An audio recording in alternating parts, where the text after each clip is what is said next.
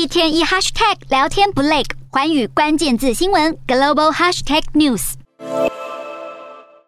联准会主席鲍尔发表鹰派言论，升息和经济衰退的忧虑挥之不去。美股二十九号多数收跌，能源股卖压沉重，而美国银行警告晶片需求疲软后，辉达与超维引领非半指数大跌超过百分之二。美股四大指数多数下跌。道琼指数小涨八十二点三二点，收在三万一千零二十九点三一点；纳斯达克下跌三点六五点，收在一万一千一百七十七点八九点；标普五百下跌二点七二点，收在三千八百一十八点八三点；费半指数下跌五十八点一零点，收在两千五百八十三点九八点。欧洲股市方面，欧洲央行二十九号指出，疫情大流行前的超低通膨时代不太可能重现，各国央行需要调整政策。来适应明显更高的通膨预期，而这也导致市场持续担心，各国为了对抗失控通膨而激烈升息，可能导致经济衰退。欧洲三大股市全数收黑，英国股市下跌十一点零九点，收在七千三百一十二点三二点；